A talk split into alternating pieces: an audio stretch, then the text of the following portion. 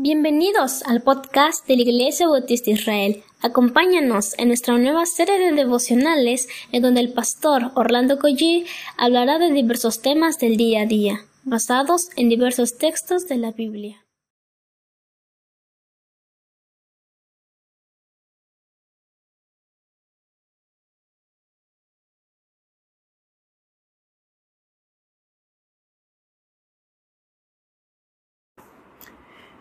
Muy buenos días queridos hermanos, vamos a comenzar con una oración al Señor. Vamos a orar, Padre, gracias por un nuevo amanecer. Queremos poner nuestras vidas en tus manos. Bendice los trabajos difíciles, complicados, que nuestros hermanos enfrentan día a día. Renueva las fuerzas, Señor. Te pido que tu santa palabra los sostenga, los anime, Padre, bendice a sus familias, sus esposas, sus hijos. Señor, bendícenos en Cristo Jesús. Amén. Eh, estamos en Isaías capítulo 15, voy a leer versículo número 9. Dice así la palabra de Dios. El arroyo cercano a Dibón corre rojo por la sangre, pero todavía no he terminado con Dibón. Los leones cazarán a los sobrevivientes tanto a los que traten de escapar como a los que se queden atrás. Mire que nuestros oídos están acostumbrados a solamente a, a escuchar la parte donde hablamos de que Dios es amor.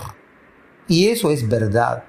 Y tenemos que seguir predicando que Dios es amor. Pero también tenemos que predicar que Dios es justicia, que Dios es un Dios justo, que Dios no toma por inocente al que tiene culpa, y que el alma que pecare esa morirá, y que la paga del pecado es muerte. Este escenario del versículo 9, por supuesto que nos lleva también a aquella, en aquella ocasión cuando las aguas en Egipto se convirtieron en sangre. Esto tiene que ver con juicio tiene que ver con el carácter santo de Dios. Por eso es, impresionante. Dice que el arroyo cercano a Dibón corre rojo por la sangre. O sea, cuántas vidas se derramaron por causa del pecado, por causa de la maldad. Y además dice que animales, y habla específicamente de unos, los leones, los leones se van a dedicar a cazar a los sobrevivientes. Me, hace recordar cuando el apóstol Pedro dice que Satanás anda como león rugiente buscando a quien devorar. Pero en este caso, literalmente hablando, Dios utiliza, utilizó a los leones para cazar a los que habían sobrevivido. ¿Qué cosas habían hecho para sobrevivir? Pero también hay otro grupo, dice, tanto a los que traten de escapar. Leí algo interesante que ocurre. Por ejemplo, había que corroborar el dato, pero aquí en México, en teoría, que una persona trate de escapar de una prisión, pues está, digamos, hasta cierto punto entendible. No quiere decir que si lo agarran no lo vuelven a, a encarcelar, pero hay países como Alemania donde está legalmente este, estipulado que si una persona escapa de la cárcel, pues está en su derecho. Ahora, esto lo digo porque acá el texto dice tanto a los que traten de escapar como a los que se quedan atrás. Dicho de otra manera, este es el carácter santo, justo, la ira de Dios sobre todo pecador que no se arrepiente. En cambio, nosotros podemos darle gloria sea al Señor, porque en Cristo, en cambio, en Cristo, dado que Él murió, dado que Él fue sepultado y resucitó al tercer día, ese no es nuestro futuro por la gracia del Señor. Ese no va a ser nuestro futuro que vamos a tratar de huir de la presencia del Señor.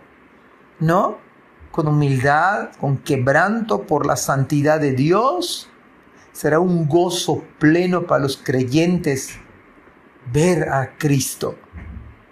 Hermanos, aún yo, yo digo que aún si fuera posible postrarme a sus pies, nada más con eso y quizás como ahí decía nuestro hermano Marcos Vidal, ni siquiera alzar los ojos, pero quizás besar sus pies sería la gloria.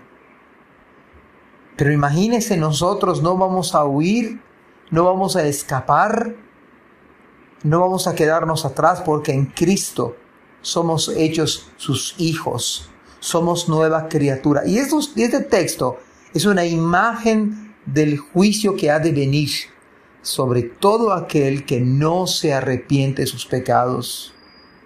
Pero aquellos que hemos venido a Cristo en humildad, quebrantados de corazón, en arrepentimiento verdadero y poniendo nuestra fe en Jesucristo, hermanos, este versículo es una cuestión que no es para nosotros. Porque los que estamos en Cristo, nueva criatura somos. Todas las cosas del pasado son hechas desterradas y ahora todo es nuevo. Si alguno está en Cristo, nueva criatura y las cosas viejas pasaron. Y aquí todas son hechas nuevas. En Cristo estamos en la gloria.